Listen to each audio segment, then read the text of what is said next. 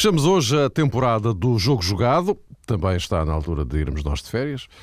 Nesta última edição da época, vamos olhar para o desempenho da Seleção Nacional, que chegou à liderança do respectivo grupo de qualificação, depois de, recorde-se, Paulo Bento ter pegado na equipa quando ela estava no quarto lugar e com o apuramento em risco. Mas vamos também aproveitar para conferir as estratégias que os principais clubes estão a adotar face à próxima época, uma vez que as necessidades não são coincidentes para todos eles. Luís Fertas Lobo, João Rosado, bem-vindos para fecharmos a loja, passa a expressão, por esta temporada. Eh, vamos então falar primeiro da seleção e depois eh, centrar a nossa atenção naquilo que os clubes têm vindo a fazer nestes últimos tempos, apontando à próxima temporada. No caso da seleção nacional, Luís, eh, Paulo Bento conseguiu aquele que era o primeiro grande objetivo. Eu lembro-me de quando ele entrou em funções, na altura da apresentação ele disse, estou a citar de cabeça qualquer coisa como isto, primeiro temos é que pensar em recuperar aquilo que, que foi perdido naquelas, naquelas duas primeiras jornadas, recuperar o que já perdemos, o resto, o resto fica para depois, uh, se uh, houver resto para pensar nisso. Portanto, o, o primeiro objetivo, esse está traçado, foi traçado e foi alcançado. Portugal assumiu agora a liderança do grupo, pensei com os mesmos pontos da Noruega e da Dinamarca mas para quem, eh, no fim de duas jornadas e num grupo que é curto, porque só tem cinco equipas, portanto tem menos jogos para recuperar, não é?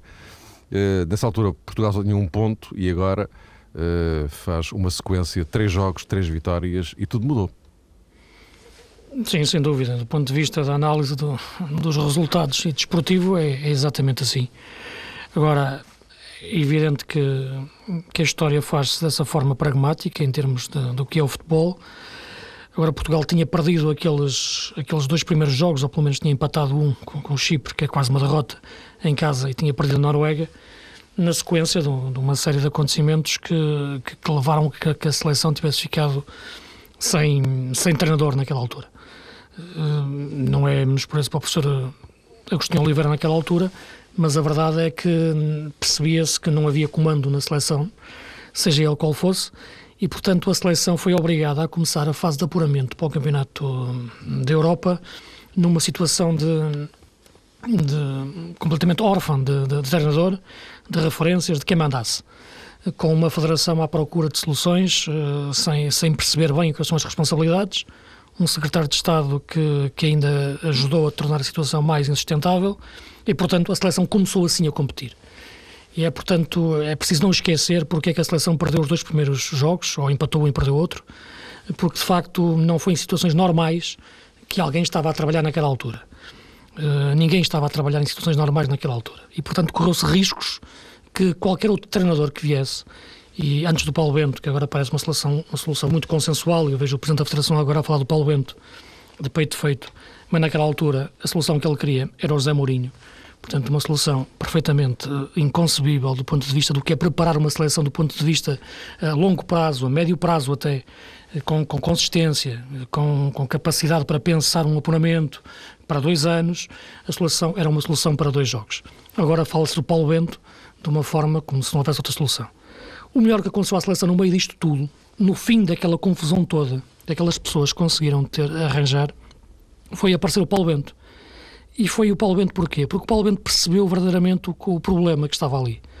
O problema que estava ali eram os jogadores, era a cabeça dos jogadores. E cada vez mais me convence de uma coisa no futebol moderno. São os jogadores que fazem os treinadores, não são os treinadores que fazem os jogadores. E, portanto, os mesmos jogadores que tinham empatado contra Chipre, ou tinham perdido na Noruega, ou se queixavam de tudo, passaram a dar a cara, a dar, a dar, a dar tudo, a dar a vida por este treinador. E a seleção transformou-se de um dia para o outro. Os processos de transformação são sempre algo que nos causa alguma, algum enigma na vida, uh, tanto para as pessoas como para, para as equipas de futebol. Como é que alguém muda tanto de um dia para o outro? Como é, que, como é que uma equipa muda tanto de um dia para o outro? Esta equipa mudou porque mudou a comunicação, mudou o poder de comunicação, de liderança por parte do selecionador nacional. E quando falo em liderança, falo sobretudo em comunicação. O Paulo Bento entrou na cabeça destes jogadores todos devolveu-lhes uh, a estabilidade. Eles também se voltaram-se a rever no, no, seu, no seu líder, uh, uma forma de comunicar diferente e, e, portanto, a partir daí, antes do lado tático puramente do campo da relva, ao lado mental, onde tudo começa. E, portanto, os mesmos jogadores transformaram-se e nos três jogos seguintes uh, Portugal conseguiu ganhá-los e sobretudo os jogos com a Dinamarca e com a Noruega que foram os mais importantes para chegarmos a este ponto com, com os mesmos números de pontos com a Dinamarca e a Noruega também beneficiamos e ainda bem do empate da Dinamarca e da Noruega no jogo entre eles que também espero que se repita na, na, na, ainda quando nós, quando voltarem a jogar para assim termos as hipóteses de sermos apurados para, diretamente para, para o Campeonato da Europa. Portanto, o trabalho de Paulo Bento é sobretudo um trabalho mental. Ele sabe que vai ser julgado pelos resultados, como já nos disse até na nossa conversa que tivemos os três. E, portanto, parece-me claramente que é um trabalho de selecionador nacional, um trabalho mental. Uh, taticamente não mudou muito. Há uma entrada de um jogador que, que, que, é fundamental, que é o João Moutinho, que não tinha ido ao Campeonato da Europa, ao Campeonato do Mundo, que não tinha jogado nos dois primeiros jogos. E de facto é um jogador que, que imprescindível no futebol atual, no futebol moderno, no futebol português, e, portanto, tudo isto junto dá que a seleção atualmente esteja, de facto, novamente uh, no caminho certo, graças ao treinador, pura e simplesmente ao treinador. João, o papel de Paulo Bento no meio disto tudo?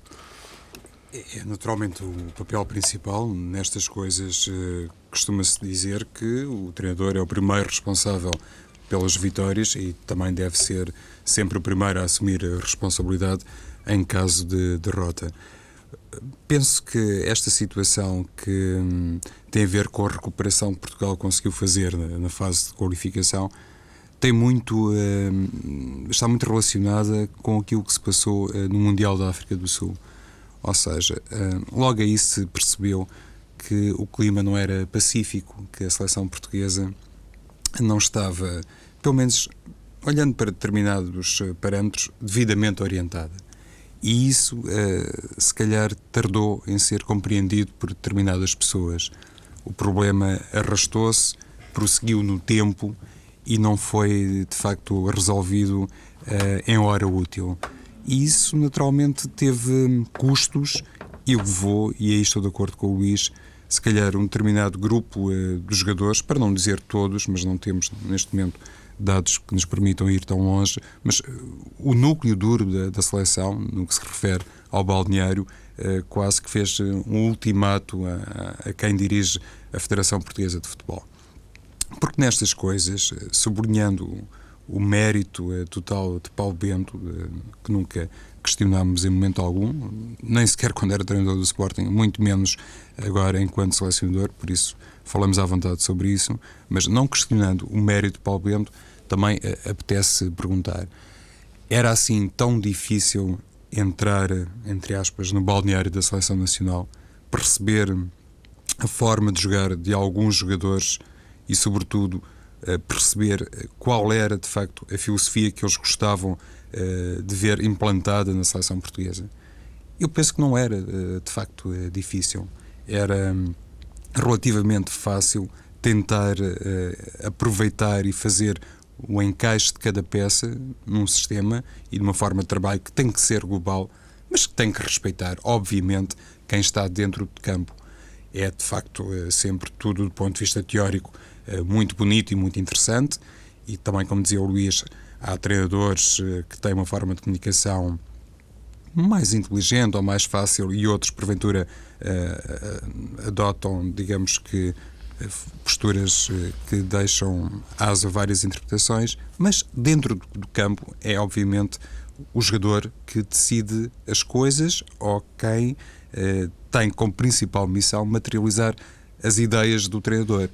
Mas para que isso eh, aconteça ao mais alto nível, tem que se respeitar uma coisa que eu penso que é essencial no futebol português e que muitas equipas não conseguem ter e felizmente Portugal tem, que é uma grande qualidade futebolística. E se isso já existe de base, digamos assim, se já temos essas uh, condições próprias, então melhor mesmo é nunca complicar as situações e fazer esse tal aproveitamento natural por parte, de, neste caso, de quem dirige tecnicamente a seleção portuguesa.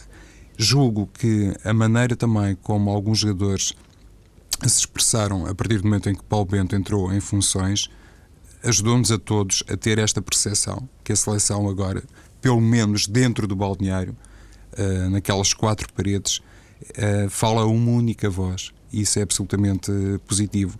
Porque depois as outras questões de âmbito mais estratégico, mais tático, dependem muito de adversário para adversário.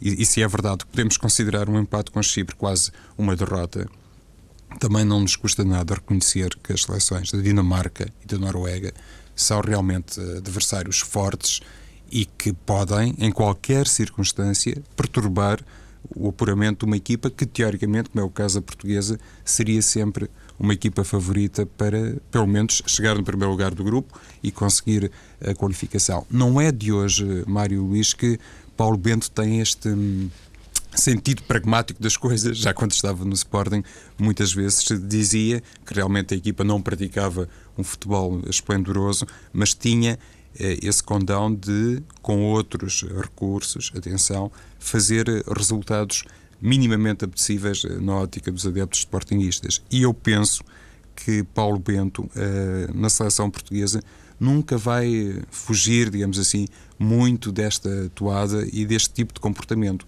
Porque é exatamente este comportamento da seleção que conduz a um rendimento mínimo nesta fase de qualificação. Depois, em fase final, quando Portugal, e penso que isso é uma realidade absolutamente projetável, quando estiver na, na, fase final do Campeonato da Europa, aí sim já se pode exigir um pouco mais. Mas em fase de qualificação, o mais importante mesmo é ganhar. Sobretudo para quem começou com aqueles 5 pontos de atraso que poderiam ter eh, complicado isto. Mas atenção, meus caros, porque isto ainda não fechou. Ainda falam, ainda falam três jogos, não é? Portanto, liderança, sim senhora, muito bom. É claro que o cenário mudou, agora trata-se de gerir uma liderança e não andar atrás dela, mas isto ainda não está encerrado. Voltaremos ao assunto lá mais para setembro, quando Portugal jogar em Chipre, é? depois recebe a Islândia e fecha uh, esta sequência em Copenhaga, num jogo que uh, será certamente decisivo em circunstâncias normais. Uh, mas decisivo para Portugal, se as coisas correrem bem, fazendo estes seis pontos com Chipre e Islândia, eventualmente o empate até poderá ser suficiente na Dinamarca. Bom, mas vamos deixar. Ias dizer o. Não, acho que há aqui uma situação uh, que tem a ver com o rendimento de Ronaldo, que quase sempre ah, acaba por ser um caso na seleção. Não sei, Mário, se temos tempo para falar um pouco sobre isso, mas parece-me que é realmente uma situação singular que quase sempre conduz, digamos que é um cenário negativo para a própria seleção portuguesa e escutámos declarações de Ronaldo no final deste jogo perante a Noruega, em que era visível algum incómodo, mas parece-me que de uma vez por todas os adeptos portugueses, se por um lado têm direito a pedir sempre algo de especial a Cristiano Ronaldo, também já é tempo de não funcionarem como um fator de pressão sobre o Ronaldo, porque isso é sempre mau. E penso que hoje em dia, eh, com tantos bons jogadores que temos, se calhar também não é bom para os outros perceberem que hum, as pessoas pensam sempre que tudo aquilo que Portugal produz está relacionado com a performance de Cristiano Ronaldo. Não precisa de ser assim. Eu acho até que é bom sinal que, em muitos casos, possa ser, digamos que, um jogador lateral Cristiano Ronaldo. E daqui para a frente, se for, eh, digamos que, entendido este sentimento uh, por parte de quem presencia e quem vai aos jogos da seleção portuguesa, vai ser tudo também muito mais fácil. Porque antigamente criticava-se o Cristiano Ronaldo por ser um jogador muito egoísta, queria fazer tudo sozinho. No último jogo, mas não foi apenas no último jogo, mas particularmente neste, na luz, foi latente que ele uh, adotou, digamos assim, um futebol mais simples, mais de primeiro toque, tentando jogar uh, com, com os colegas quase sempre através daquelas movimentações com Helder Postiga e também com os uh, jogadores que atuaram no meio campo da seleção portuguesa. E parece que as pessoas desejavam uh, ver Cristiano Ronaldo de regresso a um passado em que ele pegava na bola, percorria 50 metros e depois marcava um, um golo de calcanhar. Não pode ser assim e, a seleção portuguesa, nesse aspecto, tem muito a beneficiar se aparecerem outros jogadores que não apenas Cristiano Ronaldo. Era só isto que queria dizer. Luís, sobre o Ronaldo, já agora. Sim, eu estou geralmente de acordo com o que o João está a referir. Uh, este tipo de situações uh, não, não, existem só na seleção portuguesa e até historicamente pode ser encontrados noutros, noutros tipos de seleções. E atualmente, se olharmos um pouco aquilo que é, que é o Messi na, na Argentina, para pegarmos também noutro jogador. Sim, também não, é, não, não tem sido grande coisa. É? Exatamente, também é um jogador que, que os adeptos, os, os argentinos no, na seleção dizem que não joga a mesma coisa que joga na, no Barça. Uh, tudo bem, tu, tu, tu, tem a ver muito com, com o habitat onde tu te moves, com a interligação com, com o resto da equipa, com uma coisa que é fundamental, que eu coloco sempre em questão, sempre que se analisam por fora de jogar de uma equipa, tem que primeiro se analisar a forma de treinar dessa equipa. E uma seleção não treina, ou pelo menos não treina de forma continuada até adquirir hábitos como, como um clube. E, portanto, os jogadores são necessariamente diferentes na interligação. São necessariamente, portanto, mais de impulsos individuais, eh, conforme eh, indo de encontro àquilo que são as suas grandes capacidades individuais. Acontece com o Messi na Argentina, acontece com o Cristiano Ronaldo na seleção portuguesa. Acontece mais com o Ronaldo, ou nota-se mais com, com, ao, ao Ronaldo, porque a sua forma de jogar é muito de, de esticões, de velocidade, de, de, marcar um ritmo de jogo completamente diferente em termos de aceleração eh, quando pega na bola. Eh, é este o futebol que nós conhecemos do Ronaldo. E se ele tem outro tipo de, de postura, como o João estava a referir, tentando tocar mais, jogar mais apoiado dentro do 4-3-3 que é a seleção portuguesa, que, tem, que é um 4-3-3 diferente do, do praticado no tempo de, de Scolari, por exemplo, e até no, na era de Queiroz, porque agora claramente temos um, só um médio defensivo, que é o Olmereles, e temos dois médios mais próximos dos avançados, o João Moutinho e o Carlos Martins. Portanto, o triângulo invertiu-se. Inverteu -se. E, portanto, há aqui uma necessidade também do extremo, seja o Nani, seja o Cristiano, jogar mais com os colegas, que, sabe, que jogadores mais próximos deles, dele, e, portanto, tem que jogar mais, mais em tabelas.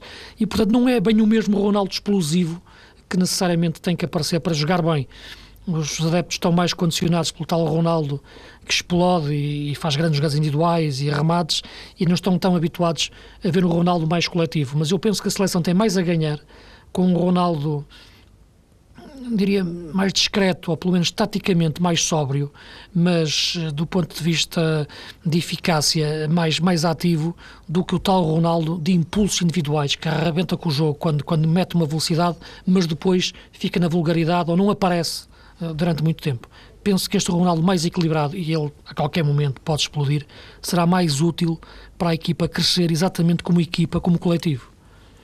Até porque, se para acrescentar uma coisa, no Sim. jogo contra a Noruega, Luís, como bem visto, o Fábio Coentrão jogou quase sempre no mesmo corredor do Cristiano, o que também o obriga a saltar mais a bola. Exatamente. De parte a parte, são dois jogadores que gostam muito daqueles slaloms individuais, não é?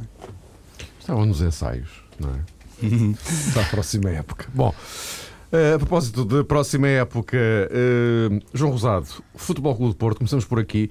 Uh, é evidente que quem ganha tem sempre muito menos problemas para reajustar ou para rearrumar a casa.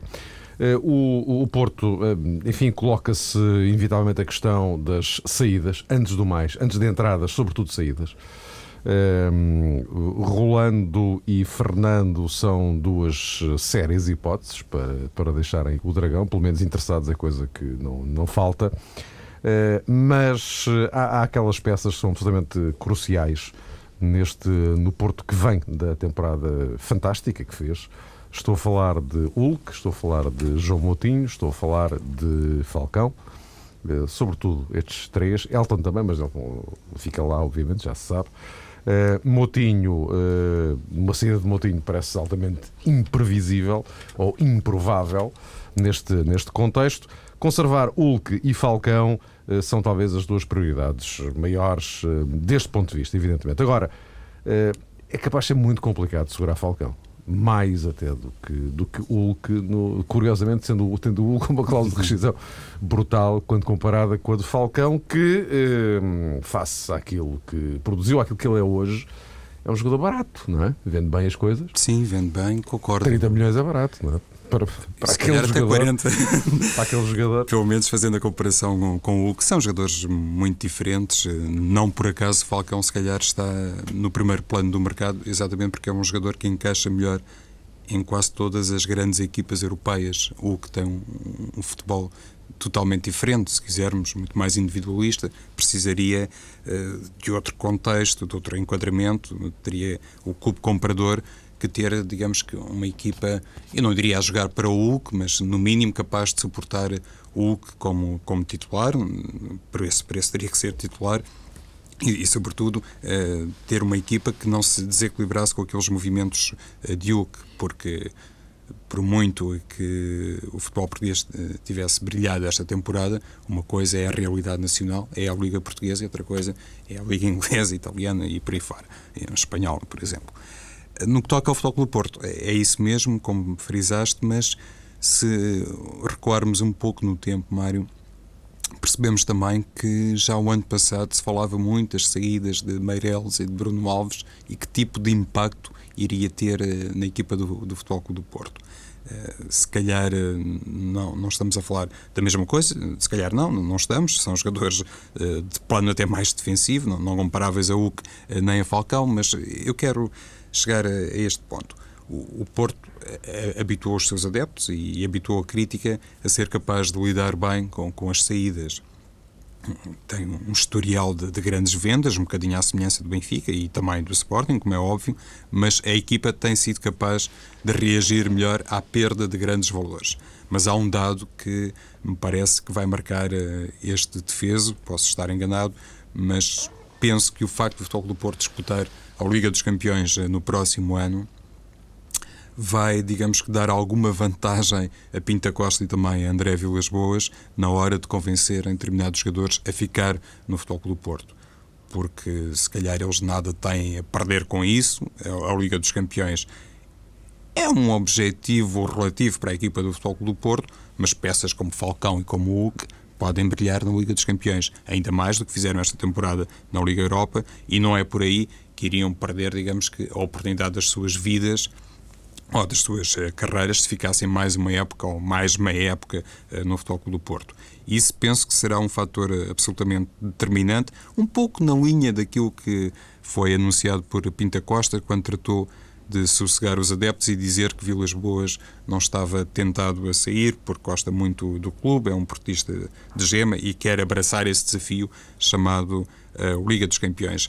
Ainda que num contexto um bocadinho diferente, eu penso que é válido também para unidades como o Falcão e como o próprio uh, Hulk.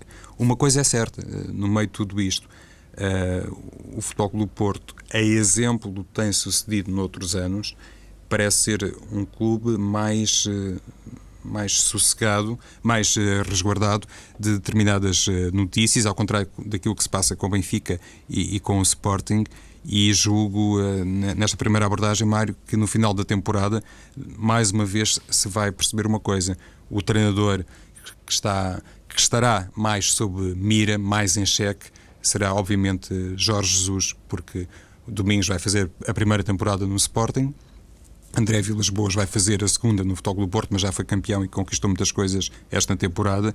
E cabe, digamos que, aqui a maior responsabilidade ao treinador do Benfica. E será esse o balanço que se vai fazer, presumo eu, no final da, da temporada 2011-2012. Luís, eh, proponho-te, pegando neste Futebol Clube do Porto, nesta questão Porto, fazendo a ponte para o, para o Benfica também, já agora, aproveitando o resto esta, esta deixa do, do, do João porque o, uh, o Benfica está em uh, profunda reformulação, à luz daquilo que se tem visto, não é? O Coentrão, o, Coentrão, não... o Coentrão já se percebeu que vai embora, não é? Portanto, uh, Cardoso, eventualmente. Há aqui mais uma série de nomes com um ponto de interrogação à frente. Sidney foi emprestado, Ayrton também irá. E depois, Sim, há, momento... e, e, depois há um, um, um número infindável de contratações já feitas, não é? Mas eh, digamos que nenhuma delas, eh, digamos, de. Como é que eu ia dizer? Daqueles que pegam destaca, não é? Que inevitavelmente foram contratados para ser titulares de caras. Sim. Sim, neste momento é, é difícil encontrar-se ainda uma, uma, uma, lógica de orientação no, no, Benfica. Não quero dizer que ela não, não exista, não é isso que estou a dizer, mas visto de fora, ainda não percebi como é que o Benfica quer organizar o, não só a sua equipa e o seu plantel, mas também a sua estrutura uh, dirigente do, do futebol.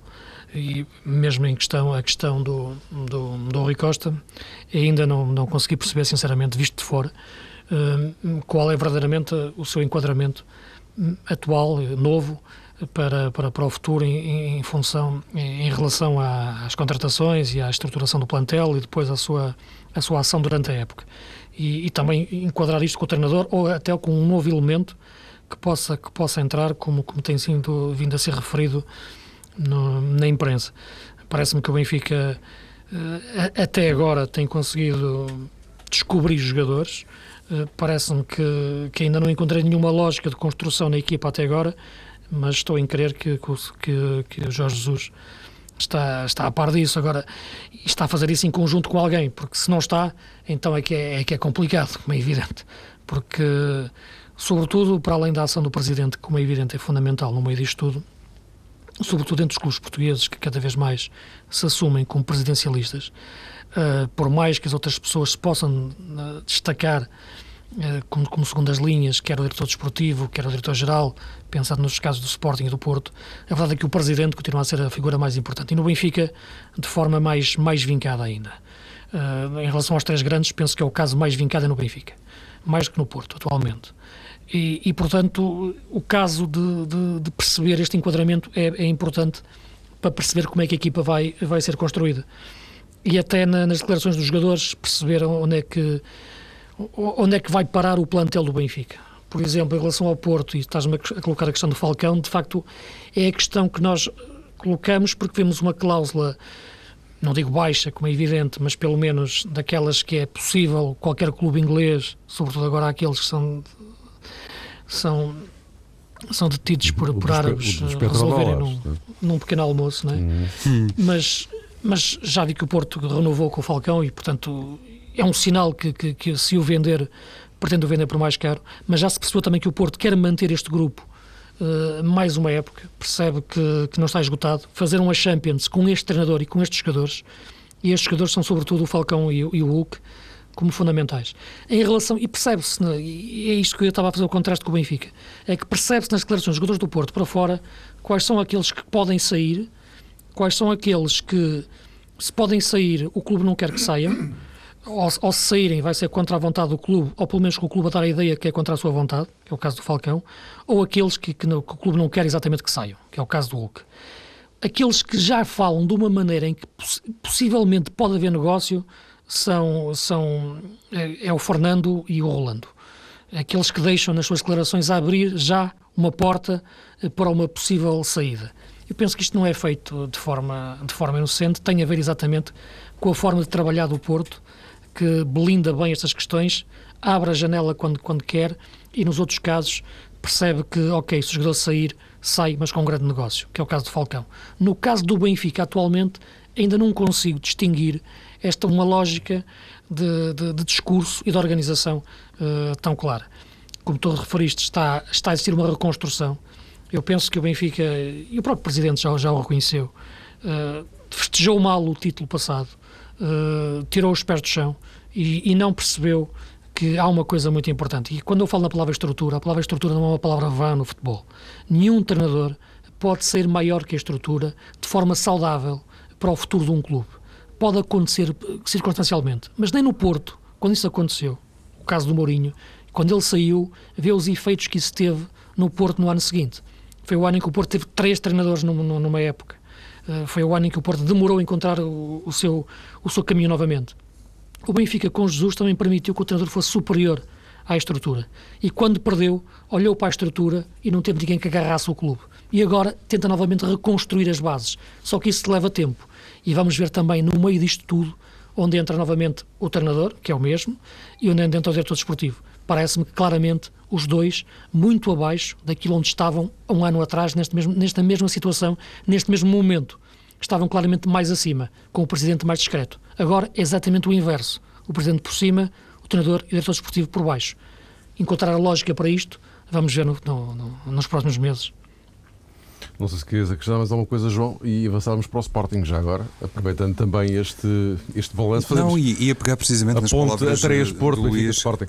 sobre hum, a lógica de construção de alguns plantéis, e eu há pouco falava sobre a Liga dos Campeões no próximo ano, se calhar o Futebol Clube do Porto também vai ter que cuidar melhor da construção do plantel, das chamadas segundas figuras, porque percebeu-se este ano que André Vilas Boas não tinha propriamente um segundo 11 para, para entrar, para se mostrar disponível, e isso, se calhar, no futebol português também corresponde a um sonho inatingível pelo menos olhando para competições como a Liga dos Campeões. Mas se calhar para o próximo ano terá que existir, hum, digamos que, um, um cuidado maior com a segunda linha e com a chamada retaguarda.